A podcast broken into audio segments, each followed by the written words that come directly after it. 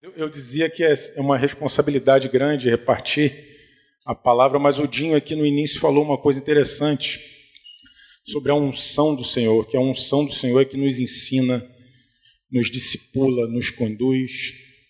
Então, na verdade, na verdade, não importa quem na verdade fala, mas é quando a unção de Deus comunica, se manifesta, traz revelação, traz a clareza da vontade dele, conduz ao arrependimento, é a unção de Deus que realiza isso e ele quis compartilhar conosco pessoas, seres humanos frágeis, fracos, sem condição, mas ele compartilhou conosco essa unção de poder não só crer, mas também de compartilhar no que é dele. Eu vou, iniciar aqui nossa reflexão com uma pergunta. Na verdade, eu Quero, quero aqui desenvolver um bate-papo contigo para a gente responder duas perguntas. Duas perguntas. E a primeira pergunta é a seguinte: se alguém perguntasse a você assim, por que você é um cristão? O que, você responderia para essa pessoa? Você ouvisse essa pergunta, alguém olhasse para você assim e falasse: Ó, oh, eu quero saber de você o seguinte por que você é um cristão? Pensa aí o que, que você responderia a essa indagação. Porque, de fato, nós temos que saber por que somos. Concorda ou não? Temos que saber por que, que fizemos essa escolha. Eu, dependente das respostas que nós temos, a Bíblia nos ajuda a responder essa pergunta. E a resposta da Bíblia é sempre a verdadeira, né? Se a nossa resposta diferenciar das escrituras, algo tem que mudar. Algo precisa ser ser mudado, porque as escrituras elas não podem errar. Elas são infalíveis. É a palavra do Senhor que é eterna, que transcende todas as coisas. Vou começar a ler contigo, então, para a gente tentar responder essa pergunta, vendo o que, que a Bíblia nos responde sobre essa pergunta. Eu pedi para a Tita, eu vou pela primeira vez aqui, não sei se, se ela conseguiu. Conseguiu? Não? Sim, conseguiu, que bom, glória a Deus. Eu vou pela primeira vez aqui usar, usar a versão NVT, os textos da NVT. Compartilhar, obrigado, Cris. Está em falso, mas vai de boa. Vou usar essa versão, você pode, vai poder acompanhar ali, a gente vai tabelando, beleza? Romanos 7, verso 14, diz assim: O problema não está na lei, pois ela é espiritual e boa. O problema está em mim. Você leu aí? Então diz assim: o problema está em mim. O problema está em mim, pois sou humano, escravo do. Eita! Verso 15: Não entendo a mim mesmo, pois quero fazer o que é certo, mas não o faço. Em vez disso, faço aquilo que. Para aí um pouquinho. Isso só aconteceu comigo nessa sala? Ou existe uma alma que nunca aconteceu isso na vida? Você pensar assim, poxa, por que, que eu fiz esse negócio? Onde eu estava com a minha cabeça que eu fiz isso? Meu Deus! Por que, que eu busquei esse negócio? Por que, que eu quis? Por que, que eu. Só eu que aconteceu isso? Com certeza não, né? Então daí já, já nos identificamos. O problema está em nós. Muitas vezes nem nos entendemos, nem nos entendemos muitas vezes. Não sabemos nem o que está se passando na nossa vida. Contemplamos nada, nenhuma luz e não conseguimos muitas vezes fazer aquilo que a gente sabe que é a vontade de Deus, que é o correto, não, consegue. Que loucura é isso. Verso 16 diz assim: Mas se eu sei que o que faço é errado, isso mostra que concordo que a lei é boa, certo? 17. Portanto, não sou eu quem faz o que é errado, mas o pecado que habita em mim. Para um pouquinho. Você já ouviu uma afirmação assim, ou você já falou? Quem manda em mim sou eu. Eu sou dono do meu nariz. Não sei se você já ouviu isso ou se já falou. Eu já falei essa baboseira. Já falei essa besteira. Porque nada. Os versículos anteriores nós já lemos aqui, escravo do pecado. Não entende nem quem é, não entende nem o que faz, não entende como é que manda em você? Se a gente começasse só pela ótica física, já veria que não mandamos em nós. Que se mandássemos em nós mesmos, não envelheceríamos, não adoeceríamos e não morreríamos. Mandávamos tudo isso embora, porque ninguém quer passar por situações assim. Então você manda, então manda, diz, isso eu não quero, isso aqui não vai ser, isso aqui. Tem coisas que não cabe a nós. Você não tem condição. Nós não temos condição, condições.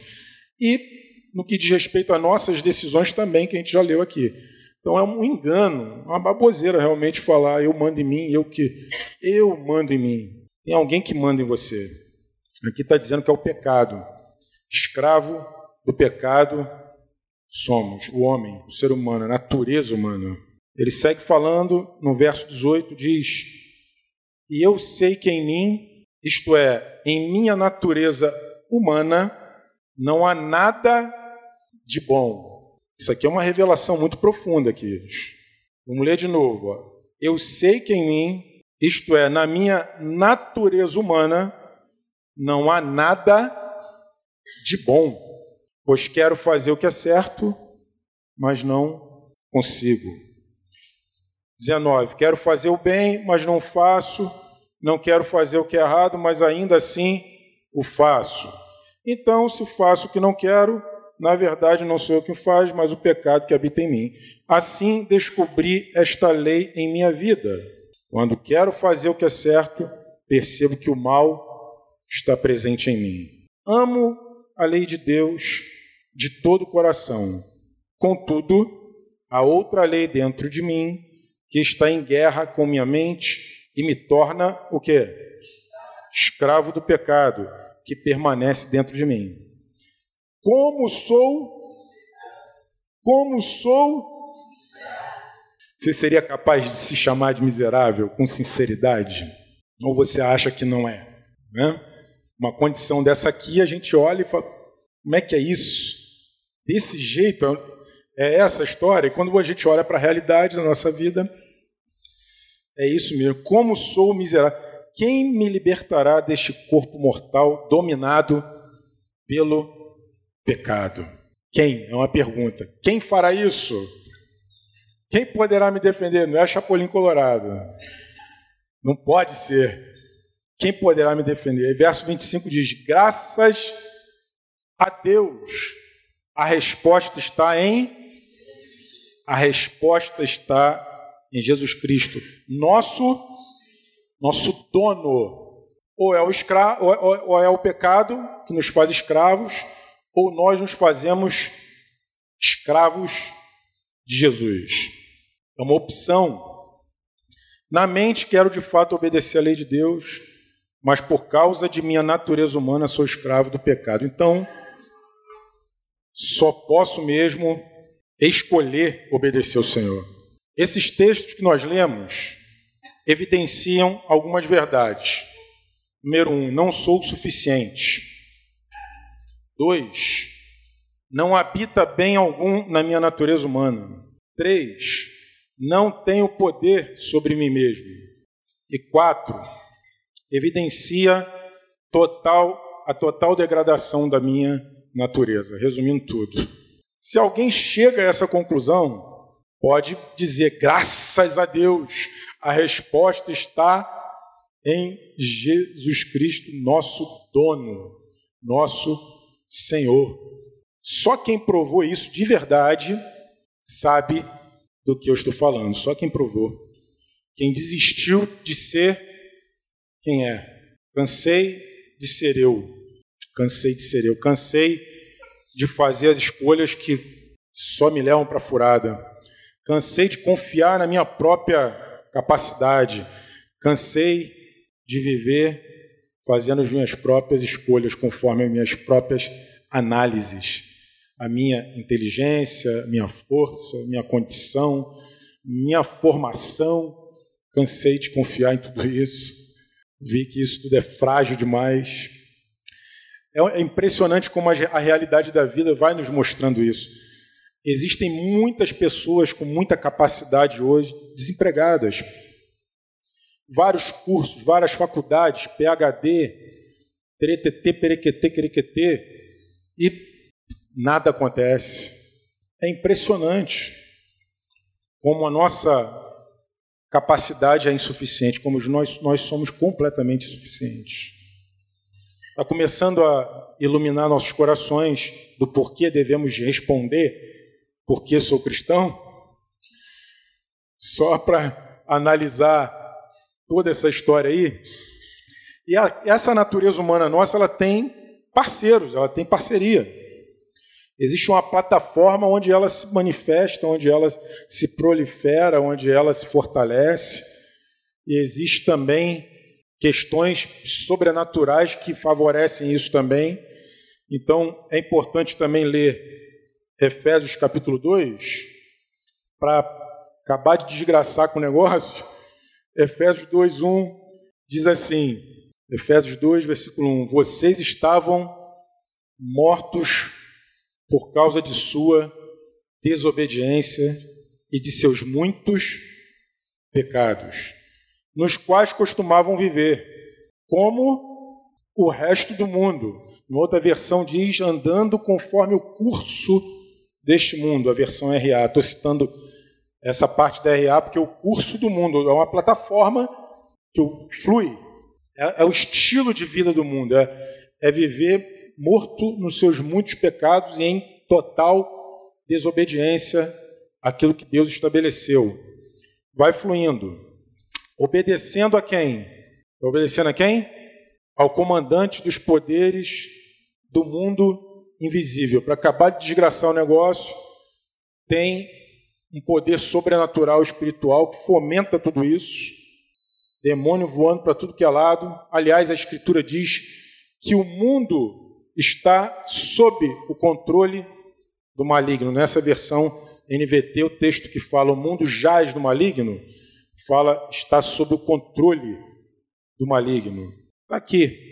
Ele é o espírito que opera onde? No coração de quem? Dos que se recusam a obedecer, dos que seguem a sua própria natureza humana. Né? Verso 3 diz: Todos nós vivíamos desse modo, seguindo os desejos ardentes e as inclinações de quê? Nossa natureza humana. Éramos, por natureza, merecedores da ira. O Jim falou aqui também, orou aqui, como os demais. Meu Deus, o que, que evidencia esses textos aí agora? Que a minha natureza humana segue o fluxo de um mundo perverso e que minha natureza humana está obediente a um poder espiritual maligno. É assim. E é uma escolha individual. O marido não pode fazer pela esposa, nem a esposa pelo marido, nem pai pelo filho, nem mãe. Não tem como. Cada ser humano tem que fazer uma escolha. Engraçado que a gente vê isso muito claramente. Isso aqui, é, tudo isso aqui é muito claro você, na observação. Você vê as crianças crescendo, ninguém ensina. Eu sempre me lembro da história do irmão que me ligou uma vez e falou assim: Sandro, estou preocupado com meu filho. Eu falei assim para ele, por quê? Perguntei, o que houve? Ele, meu filho está ficando ingrato. Aí eu falei assim para ele, ué, pensei que ele nascesse ingrato, tivesse nascido ingrato. Ele, o quê? Tomou um susto, né? É, ingrato já nasce, está no kit. Mentiroso, ingrato, tudo que é pecado, já nasce. Aquelas coisinhas bonitinhas, fofinhas, que já está ali o chip já não precisa ensinar eles a serem mentirosos, a ser ingratos. Não precisa ensinar, não. Isso aí vai, vai ser facinho. Vai começar a se manifestar com, com o passar do tempo. Você vai ver desobediente, querendo só a vontade dele. Eu quero. Compartilha. Não. compartilha, não dá nada para ninguém. É meu. Né? Bota dois lá junto, lá, começa a guerra. É só observar tudo isso aqui que Paulo falou, concluiu, miserável homem que sou, quem me liberta. Aí, tipo, observa, já vê.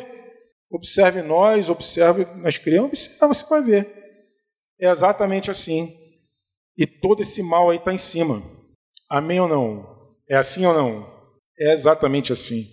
Por que você é cristão, então? Eu, minha resposta, minha resposta, eu escrevi aqui minha resposta. Porque sou insuficiente.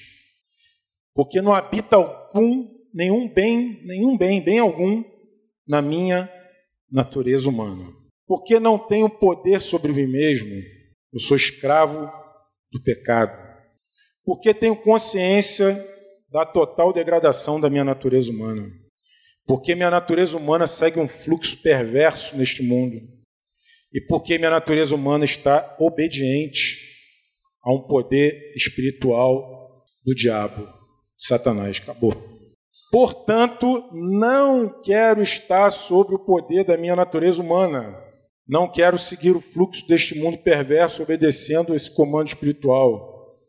Quero estar sob, sob o poder de Deus, em Cristo Jesus, guiado pelo Espírito Santo, mediante a fé. É isso. Eu sou cristão por causa disso. Qualquer resposta que não contemple esse universo mudar. Sendo, ah, eu sou cristão por quê? Porque Jesus é meu salvador. Ele não salva quem ele não é dono. Ele tem que ser Senhor. É graças a Deus, a resposta está em Jesus Cristo, nosso Senhor, nosso dono. Se Ele não for meu dono, Ele não pode me salvar. Dono dos meus atos sou eu, eu que escolho, eu não, não rendo a Ele. Eu não quero render minha vontade a dele, obedecer a Ele. Não é meu dono, vai salvar como? Como é que Jesus vai salvar? Tem história de tudo que é jeito, tem história de bandido que pede para orar, para o assalto ser bem sucedido, não morrer. Tem de tudo, galera. Tem de tudo. História, o cara está se prostituindo e ora para não pegar doença. Falando sério, tem um monte de história, gente. Um monte de história. Como é que Cristo é o Senhor de quê? Não está na escravidão do pecado, não tem como. Amém, querido? Respondemos a primeira pergunta? Porque, mas é bom você meditar, você precisa pensar e refletir se isso é uma verdade ou se é só um. Eu sei o que está eu sei que está na Bíblia, então eu sei qual é a resposta certa. Vai lá e fala, não, tem que ser uma realidade na nossa vida. Eu sei que essa revelação de que a, a insuficiência da carne, ela é, ela é paulatina na vida de todos nós, mas em termos de experiência, paulatino, inclusive, você vai tendo experiência e vai vendo, meu Deus, minha carne, se eu deixar mesmo sozinho, ferrou. Se eu não alimentar o meu espírito, eu estou quebrado, falido. E com, com o passar do tempo a gente vai experimentando, mas a gente pode ter essa certeza que o motivo de ser um discípulo de Jesus, ser um cristão, é toda essa degradação, essa insuficiência. Mas ser cristão não é ter uma religião, nem participar de reuniões, reuniões ou cultuar, culto, participar de reuniões chamadas culto, cantar, levantar a mão, orar, etc. Ser cristão não é isso. Ser cristão é compreender que você foi criado para ser semelhante a Jesus e saber que a, a obra de Deus, você é uma obra. A obra de Deus, ela acontece em você e precisa re ser realizada também através de você. Isso é você ter uma convicção plena, eu sou cristão por isso, e eu tenho que desenvolver isso. Sou cristão porque sou insuficiente, sou, preciso deixar a obra que Deus tem acontecer na minha vida e através da minha vida. Caso contrário, eu também fico estacionado, parado. Na verdade, no contexto espiritual, quando a gente para, a gente retrocede. Ninguém consegue ficar no lugar onde chegou, se retrocede. Quero dividir contigo aqui esse tema da gente ser a obra e ao mesmo tempo, simultaneamente, a obra acontecer por intermédio de nós, por alguns textos. Eu vou ler Lucas 5 contigo. verso 31 e 32, diz assim: ó, Jesus lhe respondeu: As pessoas saudáveis não precisam de médico, mas sim os doentes. Não vim para chamar os justos, mas sim os. Mas para quê? Para que se arrependam. Então tá aí uma obra. Começa desse jeito. Eu sei que eu sou doentaço daquele jeito que a gente leu, então eu preciso me agarrar com ele, a resposta está nele, me arrependendo, permitindo a minha mente ser transformada, a minha mente ser mudada. Arrependimento, mudança de mente. Então, essa, essa obra começa desse jeito, precisa se arrepender. Se você lembrar a pregação dos apóstolos lá, Pedro, a primeira pregação que ele fez lá diante de uma multidão, quando perguntaram o que, que a gente faz, a gente é desse jeito aí, meio totalmente perdido. Aí Pedro disse: arrependei-vos e sejam batizados, para que sejam cancelados seus pecados pelo nome de Jesus. E vai dizendo: tem que se arrepender, não tem como. Tem, conhece aquela frase também? Não me arrependo de nada do que fiz, só do que não fiz.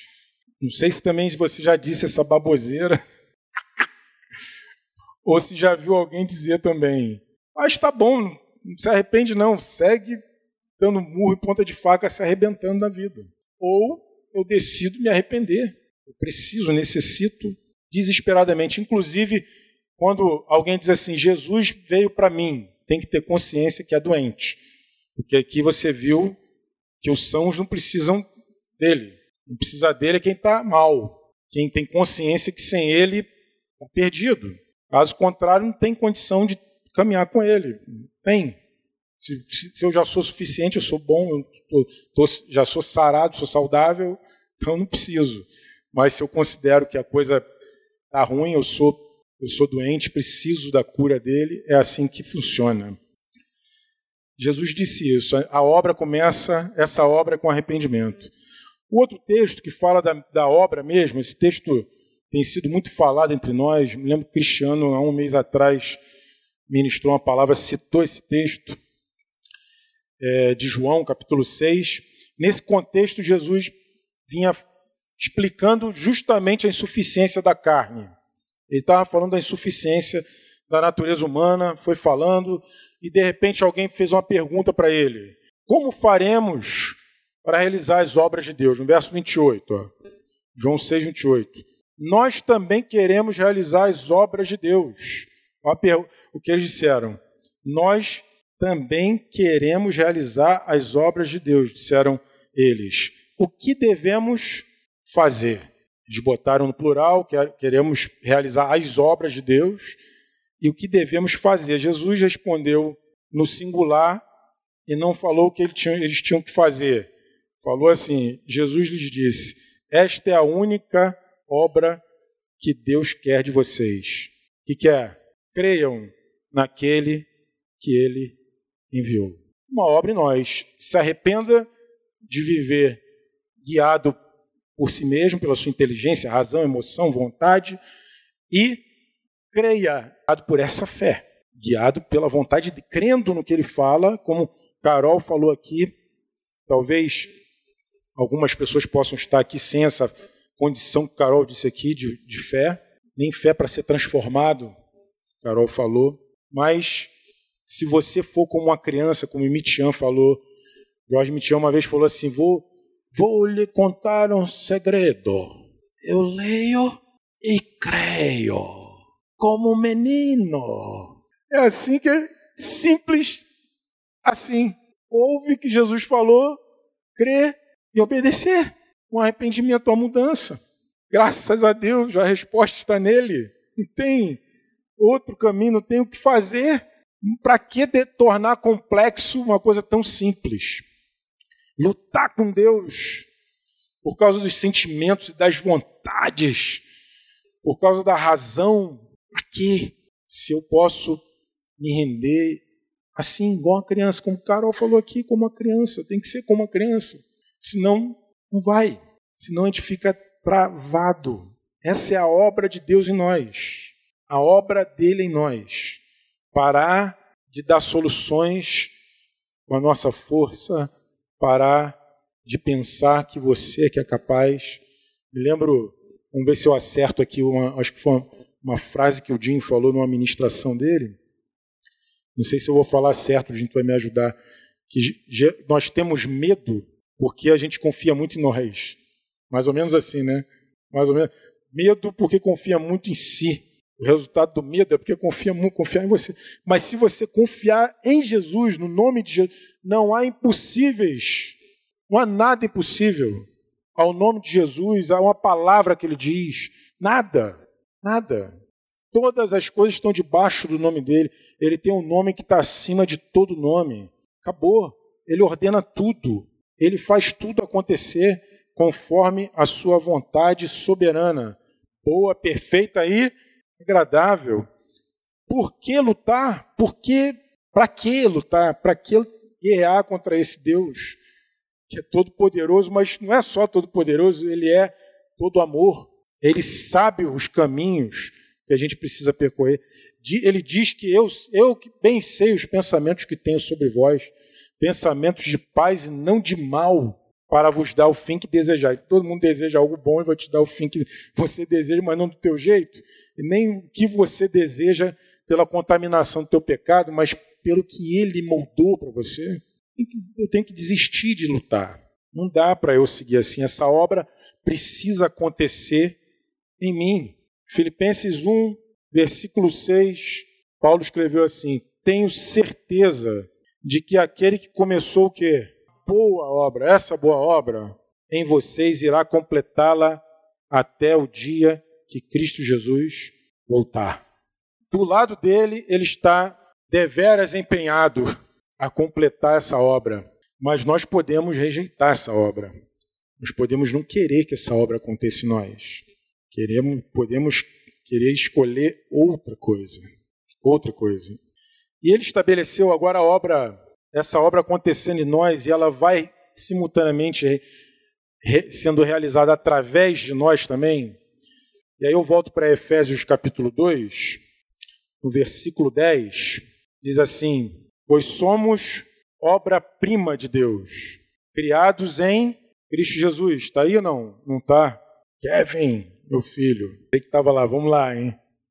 Pois somos obra-prima de Deus, criados em Cristo Jesus, a fim de realizar as boas obras que ele de antemão planejou para nós. Mesmo estabeleceu quais são as boas obras que nós temos que realizar. Eu li Efésios 2, versículo 10.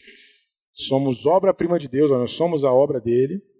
Somos criados em Cristo Jesus com a finalidade, o fim, de realizar as boas obras que ele de antemão planejou para nós. Total sentido para a minha vida. Total sentido para a minha vida. É muito interessante, eu não sei se você já conheceu alguma história assim, mas de pessoas que realizam grandes coisas e no final estão frustrados. Você conhece histórias assim? Levanta a mão assim você conhece histórias assim. Pouca gente, mas eu acho que tem gente que conhece e não levantou a mão. Porque é muito comum isso. Tá rindo, Breno? É muito comum. As pessoas realizam inúmeras coisas. No final, pô, era só isso. Cara, eu fico pensando numa escalada. Escalou o Everest. Bom, chegou lá, botou a bandeira, deu um grito tal. E agora? Acabou. Foi.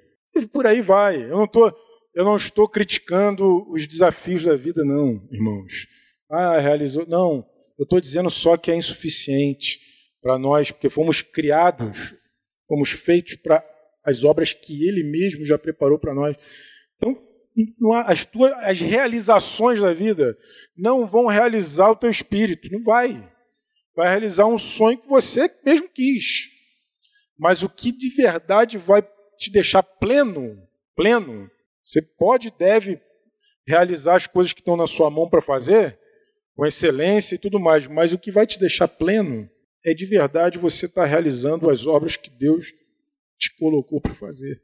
Me lembro de uma história também que o Franco falou para um irmão que trabalhava, muito trabalhador, cara, muito trabalhador. O Franco disse para ele assim: Você é muito preguiçoso.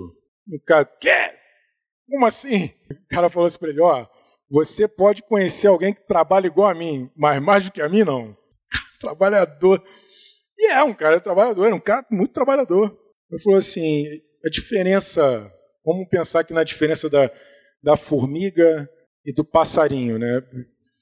É, Provérbios diz, Salomão diz, ó, vai ter com a formiga preguiçoso, olha, olha para a formiga que você vai aprender. A formiga trabalha para caramba. Mas Jesus no Novo Testamento disse, olha para os pássaros, não trabalha, não ajunta celeiro, o Pai Celestial alimenta.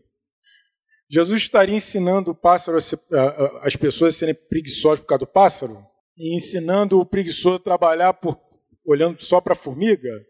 Não tem contradição, irmãos. Vou explicar para vocês uma coisa. Tanto a formiga quanto o pássaro realizam as obras que Deus desenhou para eles.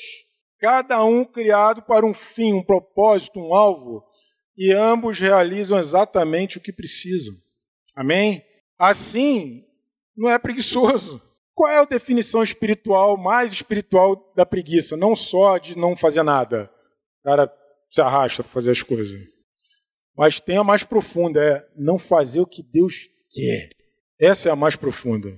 As boas obras que ele planejou. Na, na situação lá, o irmão não estava pastoreando a esposa. A esposa não era problema dele. Então, se não é problema, não é, não é problema meu. Franco, talvez você trabalhe muito porque você foge do teu trabalho de pastorear a tua esposa. Talvez seja uma fuga o teu muito trabalho. Talvez seja uma fuga, porque você não realiza o que Deus quer que você faça. Então, as boas obras, somos obra-prima, Ele realiza em nós e quer realizar boas obras através de nós, obras que Ele de antemão planejou. Isso é que nos realiza profundamente. Vocês lembram da dieta de Jesus? Exaustivamente falada entre nós? A dieta de Jesus. Quem lembra? Fala aí, fala aí da dieta. Não ouvi. Fazer a vontade do Pai e realizar a sua obra. Jesus falou isso. A minha comida é fazer a vontade do Pai e realizar sua obra. Se você considera que Jesus é o cara, não, não só não, não só vamos observar só agora a, a humanidade de Jesus. Um homem plenamente saudável, realizado. Você considera Jesus assim, saudável, realizado? Ele disse que, que realizava ele, era só fazer a vontade do Pai, realizar a sua obra. Fazer a vontade do Pai, realizar a sua Simples desse jeito. Simples assim. Isso que nos realiza, que nos cura, que nos liberta, nos restaura, isso que não nos paralisa. Amém? Eu vou ler um texto aqui que ele é um, é um texto híbrido, assim, entre. Ele, ele fala de nós sermos a obra e ao mesmo tempo realizarmos a obra. Mateus capítulo 9, versículo 35, diz assim: Jesus andava por todas as cidades e todos os povoados da região, ensinando nas sinagogas, anunciando as boas novas do reino e curando todo tipo de enfermidade e doença. Jesus andava fazendo isso. Verso 36. Quando viu as multidões, teve compaixão delas, porque estavam desempregadas. É isso que está escrito ali? Porque estavam com fome, porque estavam doentes, porque estavam como? Confusas e como ovelhas sem. Não é uma coisa muito curiosa Jesus olhar para as multidões e pensar assim, cara, essa, olha, ter compaixão das multidões. Sempre existiu pobreza no mundo, e a compaixão de Jesus tocar o seguinte: tocar que aquela, aquelas pessoas estão aflitas e exaustas sem uma direção, sem um rumo, como ovelhas que não têm pastor. Isso não é uma coisa muito intrigante? Quantas coisas, se, se você olha para as multidões, você pensa a necessidade delas? Qual é a necessidade dessas multidões? Você vai no hospital, qual é a necessidade desse povo? Todo mundo ser curado, sair daquele hospital. Jesus curou uma vez dez leprosos. Dez. Só um voltou para seguir ele. E ele falou: só, foram dez, só voltou um. Se você conhece A Bíblia, você sabe disso. Só voltou um para segui-lo.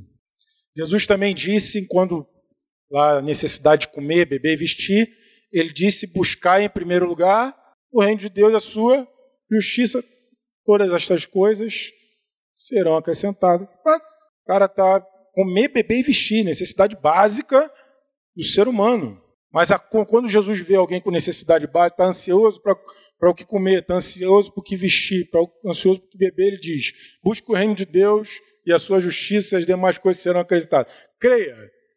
Agora, quando ele vê alguém sem direção de Deus, aí ele tem compaixão. Estão entendendo o que eu estou dizendo, queridos? Estão entendendo mesmo sobre a necessidade da gente? Qual é a grande necessidade do ser humano? Ovelhas que não têm pastor. A ovelha é o único animalzinho que não sobrevive sem um pastor. Único animal. Todo animal vive sozinho. A ovelha, tadinha, vive sem pastor. Não tem cauda nem para espantar os mosquitos que voam aqui, ó. Não tem cauda, os mosquitos perturbam ela, ela fica. Aí o Salmo 23 diz que derrama o óleo. O óleo é derramado na ovelha, né? O Senhor unge minha cabeça com óleo. O meu cálice transborda, o Salmo 23 fala. O óleo serve de inseticida para espantar as moscas, a, a ovelhinha fica de boa. Ah, o óleo do Espírito de Deus na nossa vida. Ah, os mosquinhos estão voando, mas não tem espaço nem para botar ovo, nada aqui, porque a unção do Espírito está aqui, a presença dele. As feridas, que só o óleo vai lá e né, desce aquela lã toda e toca as feridas da ovelha. Nós, ovelhas feridas, como é que vamos curar essas feridas? Tem que ter o óleo de Deus, o óleo do Espírito que faz, te conduz a, a, a não só a receber o perdão dele, mas também condição para perdoar as pessoas. Cura a ferida, ele sara tudo. Ovelhinha precisa de pastor. Todos nós, todos nós. Não sabe, guia, guia minha águas tranquilas, Salmo 23 diz, né? Porque se a ovelha vai beber água, vai num riacho, porque ela não enxerga direito. A ovelha é míope, não sei se você sabia, a ovelha não enxerga bem. Ela vai, não sabe para onde vai, chega lá, vai beber num riacho, riacho de água corrente, leva ela, morre afogada. Aí o pastor tem que guiar nas águas tranquilas. Meu Deus, a gente não sabe qual é a nossa fonte, onde a gente vai beber, saciar nossa sede. Vai nas águas do mundo, deixa. Vai lá na televisão, você vai arrumar um monte de necessidade. Tem que comprar um carro melhor, tem que tem que não sei o que, tem que essa roupa já não serve. A onda do riacho ela vai te afogando com tudo. Mas tu vai no riacho do Senhor, ele te vai te dando tudo que é outra história, é outra parada. Caminhar com o Senhor, os pastos verdejantes, ovelhinha come tudo pela raiz, acaba, faz caquinha, não sabe onde tem pasto verdejante, come a caquinha até morrer. Tem que ter o pastor para pegar a ovelhinha e guiar. Vem aqui, no pasto verdejante aqui, ó. Vai lá, come o pasto aí. Todos nós necessitamos. Todos nós necessitamos. No verso 37 ele disse assim: disse aos discípulos, Jesus dizendo aí nos discípulos: A colheita é grande, mas os trabalhadores são poucos. Orem ao Senhor da colheita, peçam que ele envie o quê? Mais trabalhadores para seus campos. Mais trabalhadores para seus campos. Coisa curiosa é o seguinte, irmãos, que Jesus escolheu, ele é o pastor mesmo, mas ele nos, nos encontrou ovelhas perdidas assim. Ele mesmo toca a gente, mas ele também colocou pessoas para nos pastorear. Pessoas. Quantas vezes você, eu, eu fui muitas vezes, ainda sou, vítima desse amor de Deus, que o profeta diz: cordas humanas, laços de amor.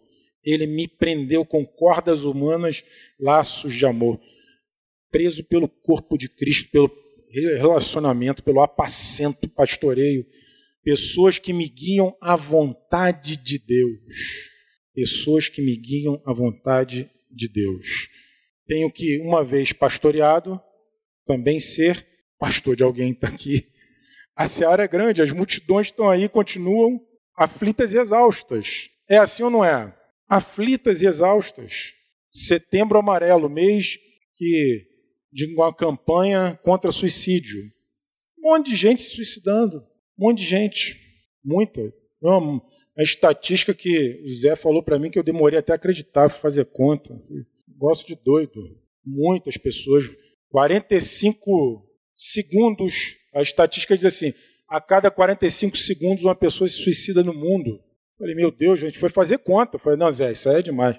Ficamos um tempo fazendo conta, mas a gente viu que pode ser real. Fazendo conta. A outra estatística era no Brasil, eu acho que era, esqueci, alguns minutos. Eu falei até com a mesa, com os irmãos, a cada 15 minutos, um negócio assim, né? Alguns minutos, um suicídio. Eu falei, no Brasil, eu falei, meu Deus, fiz conta também. Não é possível que é assim. Eu fazer conta. Multidões aflitas e exaustas, irmãos. Porque nos, aos pés de Jesus a paz, a graça, a bênção, a caminho, a luz. Por isso que ele falou que é só uma coisa nos é necessária. E Maria escolheu essa parte que não é ser tirada dela, que é a parte de estar aos pés dele recebendo seus ensinos, sua palavra. É o riacho dele, é, é, é, o, é as águas são as águas tranquilas dele, o pasto verdejante dele, o óleo dele, não tem outro.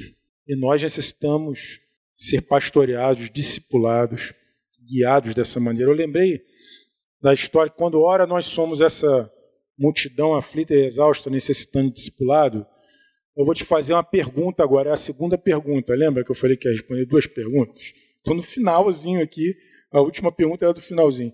A pergunta é assim, ó, nós somos, como nós somos uma igreja relacional, de discipulado, que se relaciona mesmo um a um, olho no olho, a pergunta para você é a seguinte: quando você vai procurar conselho, quando você vai pedir conselho, o que, que você quer ouvir? Quando você quer um conselho, você quer ouvir o quê? Quer um conselho, aí vai para o discipulador lá, pastor. Quer um conselho. O que você quer ouvir? Teve uma vez o, o irmão procurou, perguntou ao Franco, eu quero um conselho, Franco, mas não sei se eu procuro fulano ou Beltrano. O Franco já conhecia aquela alma, falou assim, bom, depende, se você quiser ouvir, tá liberado, vai lá, você procura o Beltrano. Mas se você quiser ouvir, não, não, eu vou te ajudar nesse assunto aí, eu tomo essa Aí você procura o ciclano, depende da tua conveniência, né? O cara olhou, se viu total, tá totalmente discernido. Para que, que se busca conselho? Só tem uma resposta, irmãos, uma mesmo. Qualquer outra está errada. Nós buscamos conselhos para ouvir a vontade de Deus, a dieta de Jesus. Eu quero fazer a vontade dele. É o pasto verdejante, é a água tranquila, é o óleo, é isso que eu quero. Eu não quero o conselho para ver se eu vou me dar bem, se eu vou ter lucro, se eu vou tomar uma pernada, se eu vou me dar mal. Eu quero saber se é a vontade de Deus. Amém? A ovelha tem que procurar assim, senão dificulta. Eu, uma, apacentando um, um, um caso com o irmão, Comecei a conversar com o irmão, o irmão veio confessar um pecado, uma história. Eu conversando com ele por bastante tempo, fazendo perguntas. Em um determinado momento eu vi qual era a raiz da história dele. E aí eu falei, cara, a raiz do teu, da tua história é inconsequência, você é um homem inconsequente. Pô, ele foi um bom, bom discípulo, ouviu, reconheceu na hora, foi fazendo os caminhos de restauração dele. Mas depois de uma reflexão minha, eu vi que a inconsequência ela é bem maior do que alguns atos que nós qualificamos como inconsequentes. Nossa natureza humana qualifica como inconsequente.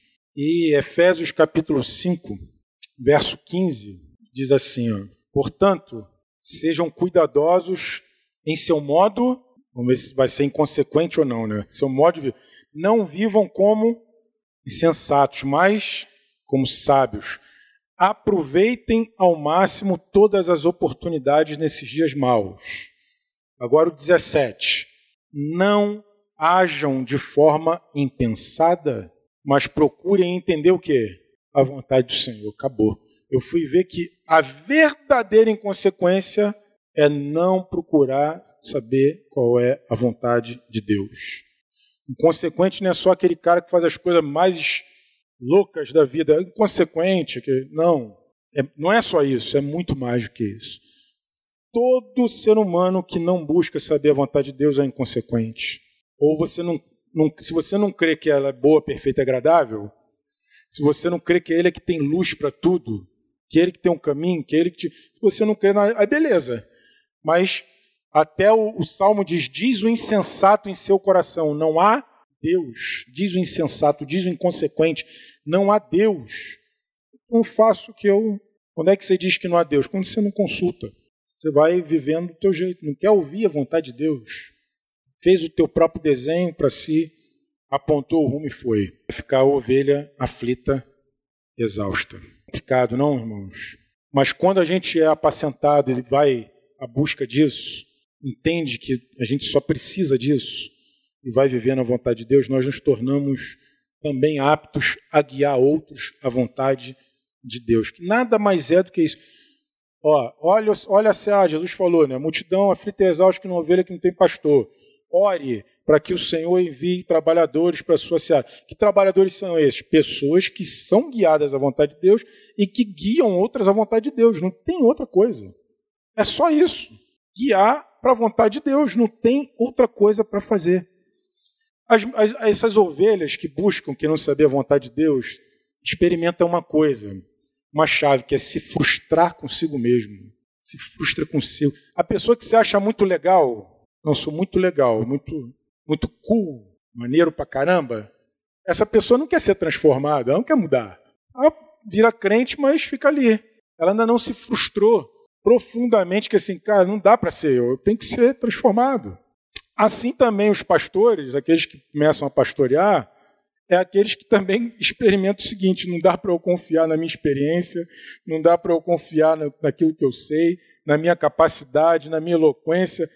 Eu só preciso ser um canal da vontade de Deus para os outros. Mais nada. Mais nada. É do mesmo jeitinho. Caso contrário, a gente também vai ser difícil. Vai, vai reproduzir discípulo que confia em si. Mas essa seara aí, os trabalhadores são poucos mas são poucos por várias razões. São poucos porque poucos se voluntariam. Eu, eu entendi que a dieta de Jesus é ser guiado para a vontade do Pai, fazer a vontade dele e realizar sua obra, guiar outros para a vontade do Pai. Poucos já respondem esse chamado. Ainda outros que estão dentro desse chamado podem estar realizando de outro jeito, guiando na força e não entendendo o que é para a vontade de Deus. Eu vou terminar me lembrando, eu fui até ver na Bíblia cronológica que Paulo, Paulo apóstolo, mas isso aí muita. Eu ouvia falar e aí hoje eu fui ver na, na Bíblia cronológica para ver se se casava mesmo. Casou. Se é real isso, tem tudo a ver mesmo com os passos espirituais. Em 1 Coríntios, capítulo 15, verso 9, Paulo diz assim: Pois sou o mais insignificante dos apóstolos. Aliás, nem sou digno de ser chamado apóstolo, pois persegui a igreja de Deus. Aqui ele está falando que ele é o menor dos líderes, o mais significante dos líderes.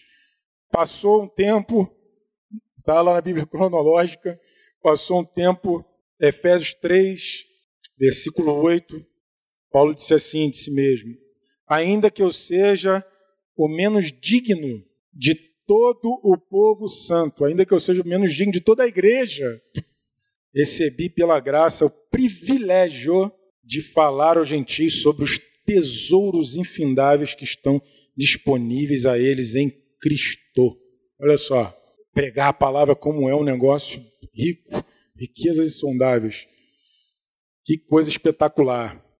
Ele deu para ver que ele desceu, né? Ele era o menor dos líderes, agora ele é o menor da igreja, do, de todos os santos. E no verso, em 1 Timóteo 1, tempo depois, 1 Timóteo 1,15, Paulo diz assim: Esta é uma afirmação digna de confiança todos devem aceitá-la. Cristo Jesus veio ao mundo para fazer o quê? Salvar os pecadores. E eu sou o pior de todos. O cara era o mais insignificante dos líderes, depois menor de toda a igreja, depois o pior dos pecadores. Isso com o tempo passando. Ou seja, a jornada cristã, irmãos, é onde você vai se tornando uma pessoa, é menos de você e mais de Jesus. É onde você vai se vendo cada vez pior. Você fala, cara, realmente. Você vai vendo a tua carne, tua insuficiência, tua incapacidade. Vai, vai, vai. Preciso mais da vontade de Deus, mais da vontade de Deus, mais da vontade. Se não acontecer assim, irmãos, não está havendo um crescimento espiritual. Não está havendo uma consciência clara de quem nós somos. Não está. É assim que acontece. A gente vai vendo, meu Deus do céu, como eu, eu já. Ui, meu Deus do céu, como já, já chorei por causa dessas coisas. Como chorei. Chorei muito com, uma vez com, com, meus irmãos, meus companheiros de, de, de eh, mesa pastoral aqui. No dia que nós recebemos imposição de mãos, eu abraçava eles chorando, pedindo perdão a eles pelas minhas falhas quando eu os pastoreava como discípulos. Porque eu sei que muita coisa eu, tava, eu fiz o certo do jeito errado, às vezes até o errado do jeito errado. O pai chegou a dizer um dia assim, Santo, fica tranquilo, a gente pegou o melhor e o pior de você. gente, terrível. A gente vai amadurecendo e vai vendo, não era assim, não é assim. Você vai vendo que você não é capaz, que você não pode, que você não vai, que você depende de Deus. Vai diminuindo, diminuindo, diminuindo, e Jesus crescendo, crescendo. Só assim, só desse jeito, amados. Minha conclusão é cantar aquela música. Eu não vou cantar, claro. Vamos quebrar a seriedade, galera.